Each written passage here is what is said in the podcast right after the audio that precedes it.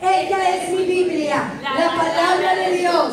Yo soy lo que ella dice que yo soy. Yo tengo lo que ella dice que yo tengo. Yo puedo hacer lo que ella dice que puedo hacer porque es la palabra de Dios. Mi mente está alerta, mi corazón está receptivo. Nunca más seré el mismo. Dígalo otra vez. Nunca más seré el mismo. Gloria a Dios, gloria a Dios. Bendecido nuevamente. Dice la palabra del Señor que nos quedamos la semana pasada en Mateo capítulo 16, verso 13 en adelante. Dice así la palabra del Señor. Viniendo Jesús a la región de Cesarea de Filipo, preguntó a sus discípulos diciendo, ¿quién dicen los hombres que es el Hijo del Hombre? Y ellos dijeron, unos Juan el Bautista, otros Elías, otros Jeremías o alguno de los profetas. Él les dijo, ¿y vosotros quién decís que soy yo? Respondiendo, Simón Pedro dijo, tú eres el Cristo, el Hijo del Dios viviente. Entonces le respondió Jesús, bienaventurado eres Simón, hijo de Jonás, porque no te lo reveló carne ni sangre, sino mi Padre que está en los cielos. Y yo también te digo que tú eres Pedro, y sobre esta roca edificaré mi iglesia, y las puertas del no prevalecerán contra ella. Y a ti te daré las llaves del reino de los cielos, y todo lo que atares en la tierra será atado en los cielos, y todo lo que desatares en la tierra será desatado en los cielos. ¿Cuánto dicen amén? Ahora, la semana pasada entramos a estos versos y quiero repasarlos un poco. Estamos enseñando acerca de la autoridad para reinar. Autoridad que tenemos para reinar basados en Romanos, eh, ¿verdad? Que lo hemos leído. Usted vuelva a escuchar esos mensajes porque esta viene siendo la novena eh, enseñanza de autoridad para reinar. Y explicamos que cuando Jesús dijo, sobre esta roca edificaré mi iglesia, no se refería a Pedro, se refería a él mismo. Y en eso no voy a entrar en detalle, ¿verdad? Si no estuvo el domingo pasado, busca el mensaje en el canal de YouTube, en Plenitud del Reino, ahí nuestro hermano Fred lo pone, eh, cada semana va poniendo uno. Gloria a Dios de todos los mensajes que, se sal, que salen de este lugar. Así que estamos llegando a la nación. En el nombre de Jesús. Si usted no está suscrito, suscríbase. Gloria a Dios. Y escúchelo y véalo. Pero lo explicamos muy bien. Vimos que Jesús se refería a él mismo. A la revelación que había acabado de tener Pedro. ¿Verdad? Que le había sido dado por el Padre. De que Jesús es el Cristo, el Hijo del Dios vivo. La iglesia no está edificada sobre Pedro, gloria a Dios. Ni sobre ningún hombre ni mujer, gloria a Dios. Sino que está edificada sobre el Hijo de Dios, sobre Cristo, sobre el unido con la unción. ¿Cuántos dicen amén? Edificar la iglesia sobre un hombre o sobre una mujer, eso sería edificarla sobre la arena. Y cuando vengan los vientos, venga la lluvia y crezcan los ríos y azoten contra ella, se va a derrumbar. Gloria a Dios que esta iglesia está edificada. No importa cuánto huracán venga y quizás se lleve el, edificio, pero no a ti. Gloria a Dios, porque tú eres la iglesia. ¿Cuántos dicen amén? A lo que sí quiero volver es a repasar lo siguiente.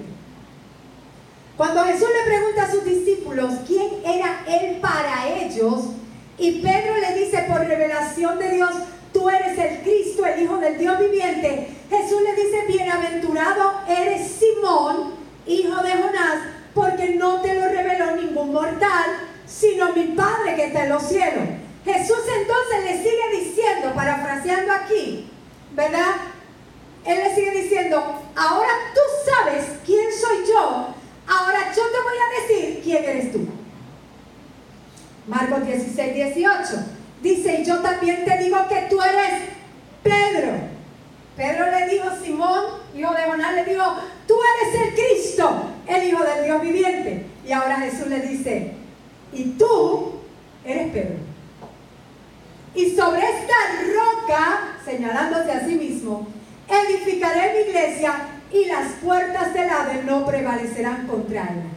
Antes era Simón, que significa varita llevada por el viento, algo que no es estable, que es movido fácilmente. Pero como sabes quién soy yo, ahora tú vas a tener identidad, ahora tú te vas a llamar Pedro, que eres una piedra, una roca firme, estable, nada te va a mover fácilmente. Gloria a Dios. Cuando tú tienes revelación de Cristo, de quién es Cristo, tú vas a saber quién eres tú. Cuando tienes esa revelación, vas a tener la correcta identidad. Conocer a Cristo nos da verdadera identidad.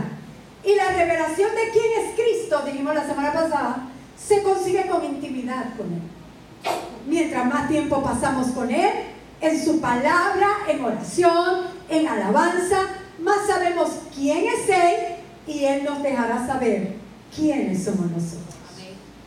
Cuando le conoces, entonces Jesús te dice quién eres tú y te da acceso al reino de los cielos porque te da las llaves. Diga, yo tengo las llaves. Yo tengo las llaves. Dígalo otra vez, yo tengo las llaves. Yo tengo las llaves. Aleluya. Él te da acceso al reino de los cielos porque te da las llaves del reino de los cielos. Y vimos que las llaves sirven para abrir o cerrar puertas, o dar acceso, o limitar el acceso. Y Cristo nos dio las llaves del reino de los cielos. No habla de una llave, habla de llaves.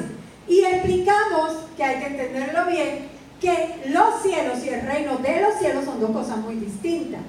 Son dos cosas diferentes. Los cielos es un lugar y es el lugar donde vive Dios. Pero el reino de los cielos es, no es un lugar, es, reino significa gobierno. Así que es un gobierno. El reino de los cielos es el gobierno divino. Y Dios, a través de Cristo, nos da acceso a ese reino de los cielos.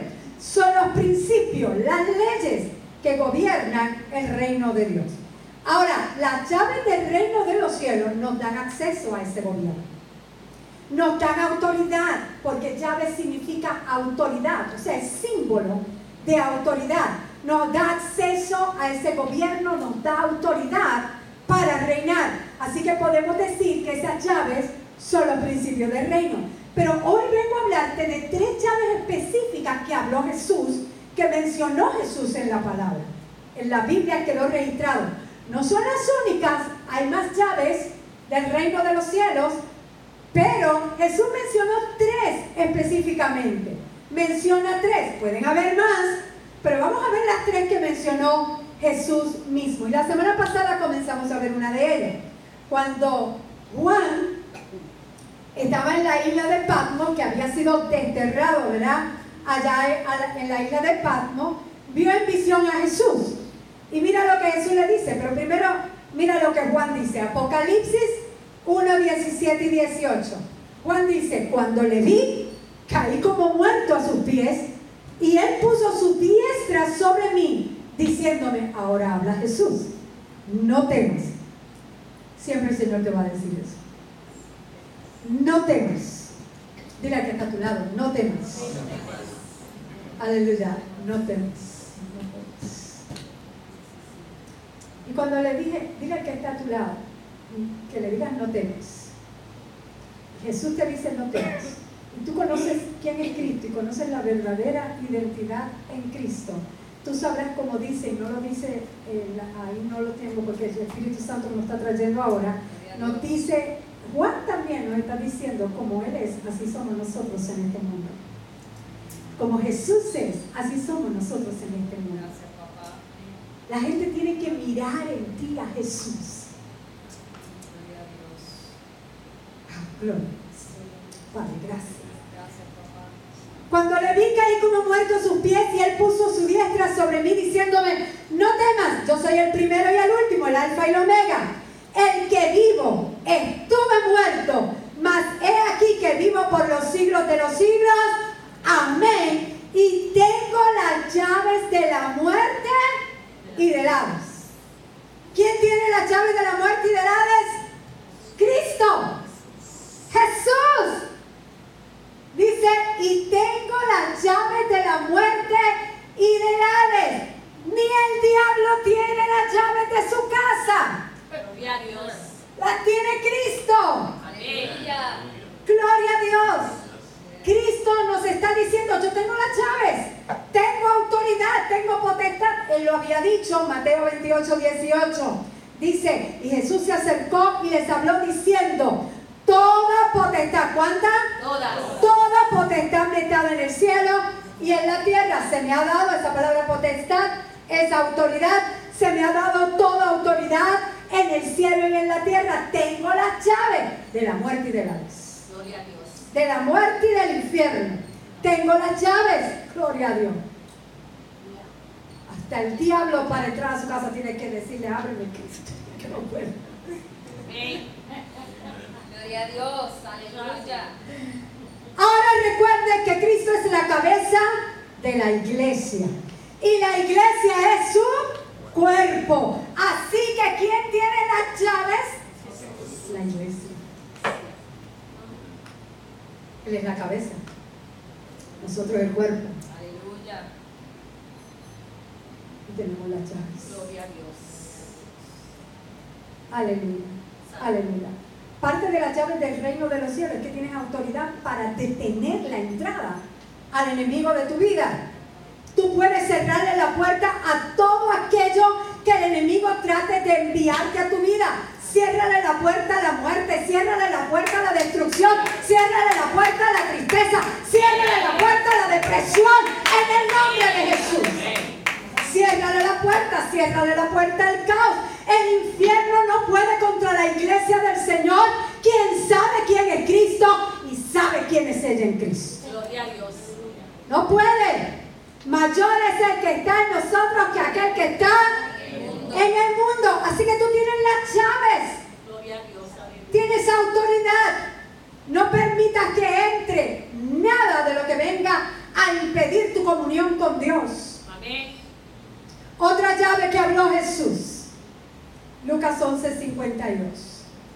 Hay de ustedes, expertos en la ley, porque se han adueñado de la llave del conocimiento. Ustedes mismos no han entrado y a los que querían entrar les han cerrado el paso. Diga llave del conocimiento. Llave del conocimiento. Otra versión dice llave de la ciencia. Ahora, déjame leerte otra versión, esa misma que no, no creo que la puse. Nueva traducción, no. ¿Qué aflicción les espera a ustedes? Dijo Jesús, expertos en la ley religiosa. Leo de la nueva traducción.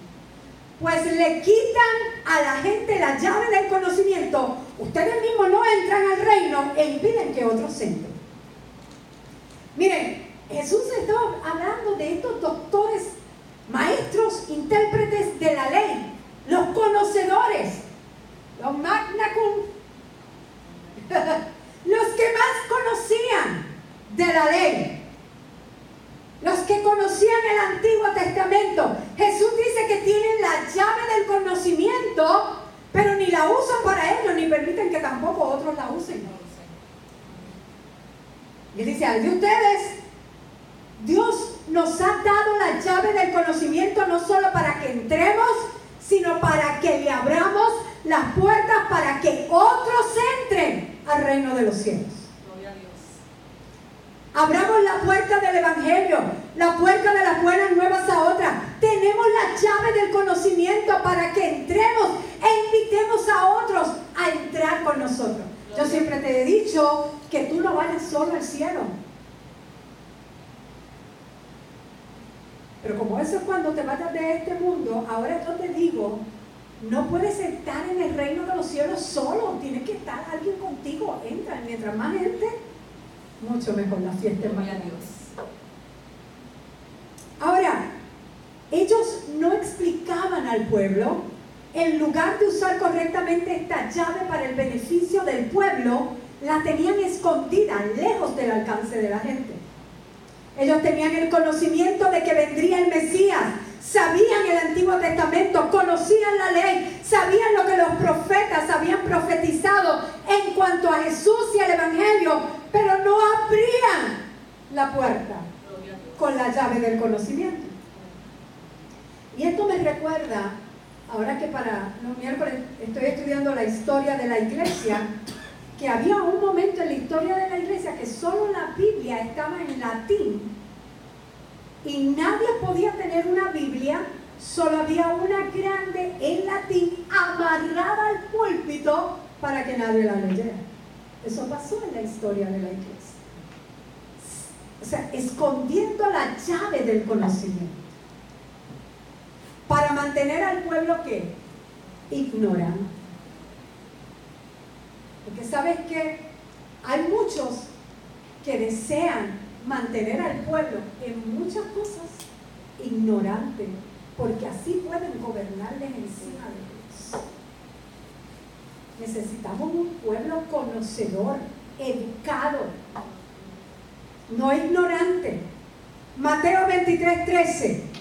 Hay de ustedes, maestros de la ley y fariseos hipócritas.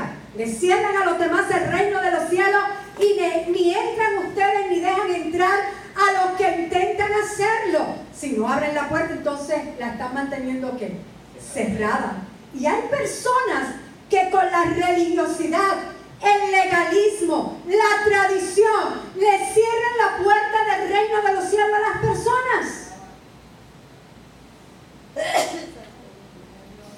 Estas personas tenían la llave del conocimiento, pero al no usarla ni para ellos ni para otros, estaban, ¿sabes qué? Rechazando el conocimiento. Y mira lo que dice la palabra de Dios en Oseas 4:6. Usted se sabe, estoy segura que la primera oración, pero léalo completo. Mi pueblo fue destruido porque le faltó conocimiento. Por cuanto desechaste el conocimiento, no era porque le faltaba, era porque lo desecharon. Estaba, pero lo desecharon. Por cuanto desechaste el conocimiento, yo te echaré del, del sacerdocio. Y porque olvidaste la ley de tu Dios, también yo me olvidaré de tus hijos. La ignorancia tiene un precio muy grande. Isaías 5:13.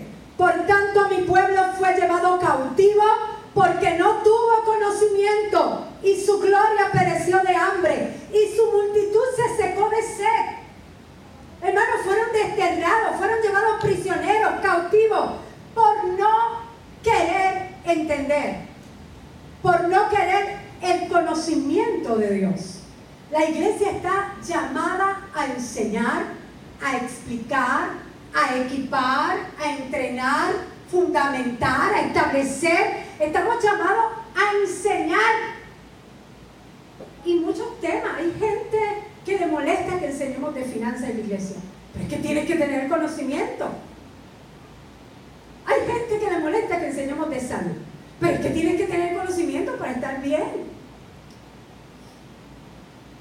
Hay que enseñar al pueblo. Le molesta que se enseñe de sexo, pero es que hay que enseñar para que lo aprendas en otro lado. Porque hay que traer, por supuesto, el conocimiento de Dios, pero también tenemos que conocer muchas cosas.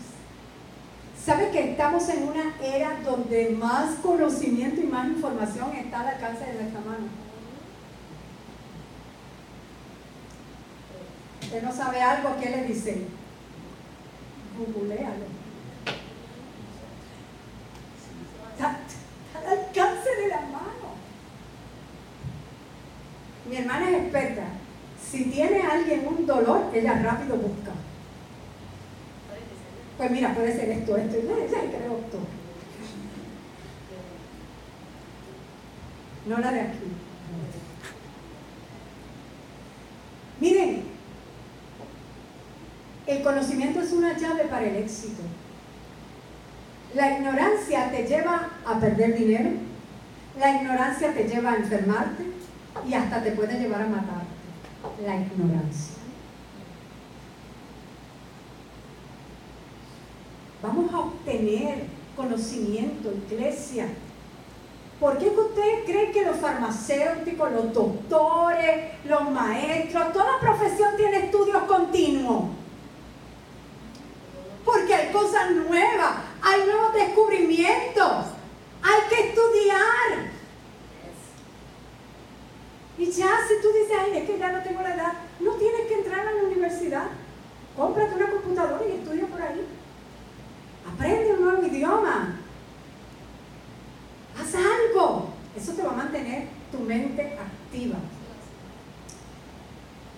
Obtener conocimiento, iglesia, porque una de las cosas que necesitamos para ser más efectivos en el reino de Dios y en cada cosa que hagamos, como la profesión que estemos, es tener conocimiento especializado. Hay un conocimiento general de las cosas. Por ejemplo, aquel maestro que quiera ser un maestro de historia, estudio social, aprende un conocimiento general, ¿verdad? En la escuela. Pero si tú quieres dar clases, tú tienes que tener un conocimiento especializado. Y ahí meterte en las fechas y en la historia y todas esas cosas. conocimiento especializado. Dios desea que busquemos el conocimiento primeramente de Él, pero también de las cosas que nos rodean. A mí me encanta cuando Fred me dice, estoy en un seminario de, de lo que tiene que ver con él, que todo es tecnología. Vete, Fred, estudia, porque entonces yo lo como después. Enséñame. Eh, por ejemplo, Fred, que está en India, pregúntele cualquier cosa de misiones. Él se está volviendo un experto en misiones. Porque eso está adquiriendo conocimiento porque eso le agrada. En lo que tú eres bueno, sigue mejorándote, no te limites, no te pares, sigue mejorándote, estudia, capacítate, busca conocimiento sobre finanzas, sobre la salud, sobre lo más que te gusta hacer. Y si ese conocimiento lo aplicas con la sabiduría divina, entonces no solo tienes la llave del conocimiento, te digo que tienes la llave maestra. ¿Y tú sabes cuál es la llave maestra? la que abre todas las puertas. Si tú mezclas tu conocimiento con el divino, con la sabiduría de Dios, ¿verdad? Si te encargas de añadir conocimiento a tu vida y le pides sabiduría a Dios para aplicar ese conocimiento, que entonces viene siendo entendimiento, tendrás la llave maestra. Gloria a Dios. Y otra llave. Tiene que ir tres que menciona Jesús, Apocalipsis 3.7. Esta llave le va a gustar a Sacha. Escribe al ángel de la iglesia de Filadelfia, esto dice el santo, el verdadero, el que tiene la llave de David tenía una llave, pero la tiene Cristo. Pero Cristo es la cabeza, y si Cristo es la cabeza y la iglesia es el cuerpo, ¿quién tiene la llave de David? La llave de David, el que abre y nadie puede cerrar, y el que cierra y nadie puede abrir. ¿Sabe que la llave de David la tienen los que adoran a Dios? Los adoradores tienen la llave de David para abrir la puerta para que otros entren a la presencia de Dios. La llave de David es para traer la presencia de Dios a escena David conocía muy bien esto y puso músicos, puso cantores, salmistas para que cantaran, adoraran, alabaran. ¿Sabe cuánto tiempo? No las dos horas que estamos aquí, 24 horas, continuamente, continuamente, en el tabernáculo, allí continuamente, todo el tiempo. Había gente cantando, había gente adorando a Dios, porque David conocía esta llave sabía que la alabanza y la adoración traerían a escena la presencia. David lo conocía muy bien, David, David sabía muy bien cómo abrir la puerta para entrar a la presencia del Rey de Reyes. Salmo 100 y estamos ya terminando, dice, cantad alegres a Dios, habitantes de toda la tierra. Servid a Jehová con qué? Alegría con alegría, venid ante su presencia con regocijo, reconocer que Jehová es Dios, Él nos hizo y no nosotros a nosotros mismos. Pueblo suyo somos y ovejas de su prado. Entrar por su puerta. Yo tengo la llave, David tenía la llave, la abrió y dice, entrad por sus puertas como. Con acción de gracia. Mira, cuando tú vayas a orar, cuando vayas a entrar a la presencia de Dios, entra dando gracias. No entres pidiendo ni quejándote, entra dando gracias. Después le pide y no te quejes. Pero entra dando gracias, entra alabando a Dios, entra por sus puertas con acción de gracia, por sus atrios con alabanza, alabadle, bendecid su nombre. ¿Por qué? Porque Jehová es bueno. Para siempre es su misericordia y su verdad por todas las generaciones. Aleluya. ¿Sabe que la alabanza no es solo cantar canciones? Es parte de él. Pero la alabanza es una expresión de tu espíritu de gratitud a ese Dios Todopoderoso. Gloria a Dios. Es una expresión de gratitud. Es expresar tu fe. Es declarar lo que, que- lo que Él ha dicho, así se hará. Amén. Eso es alabanza para Dios. Gloria a Dios. Te leo otra versión de ese mismo Salmo 100. Vamos a ponernos de pie, puesto en pie, si no, no me quedo aquí. Canten alegres al Señor, habitantes de toda la tierra. Adoren con alegría al Señor, vengan a Él con canciones alegres. Reconozcan que el Señor es Dios. Él nos creó y le pertenecemos. Nosotros somos su pueblo, las ovejas que Él mismo cuida. Entren por sus puertas con canciones de agradecimiento y a sus patios con canciones de alabanza. Agradezcanle y bendigan su nombre, porque el Señor es bueno. Su fiel amor es para siempre, de generación en generación. Los portadores de las llaves abren y cierran nuevas dimensiones. Tenemos las llaves para impedir que el enemigo entre a nuestra vida. Ciérrale la puerta. Tenemos la llave del conocimiento para que otros conozcan y vengan a los pies de Cristo. Abre la puerta. Ábrele la puerta a tu vecino. Ábrele la puerta. Cuando digo háblale de la palabra de Dios, ábrele la puerta al compañero de trabajo, al compañero de estudio. Deja ver que tú le sirves al Señor. Gloria a Dios. Y tenemos la llave de David. Gracias, papá. Esa llave es para entrar a su presencia. Gloria a Dios. Gloria a Dios. Gloria a Dios. Vamos a adorarle en esta hora.